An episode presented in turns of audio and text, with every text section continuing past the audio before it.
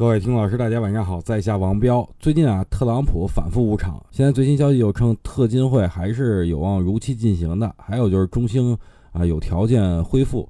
这两则消息呢都是利好 A 股的，最起码这跟之前来比呢，这是正面消息。所以呢，下周指数再下跌的话，可能就跟外围市场没什么关系了。但咱们也不得不防，A 股一般呢要是跌起来就是没完没了，所以我不太建议咱们特别着急的去开新仓，但是也不让大家什么都不干。有的东西还是需要关注的，特别是 MSCI 成分股里边有不少金子。虽然现在金子还没有发光，但一旦有外资进来啊，外来的和尚会念经嘛，一旦给咱们的金子抛光以后，没准就发光了。所以后边咱们要重点去关注这个 MSCI 的成分股。但是相关的股票的确是太多了，所以在下周我们研究院也会对这些股票进行处理啊，找出一些比较不错的个股放在圈子里，希望圈友们注意查看。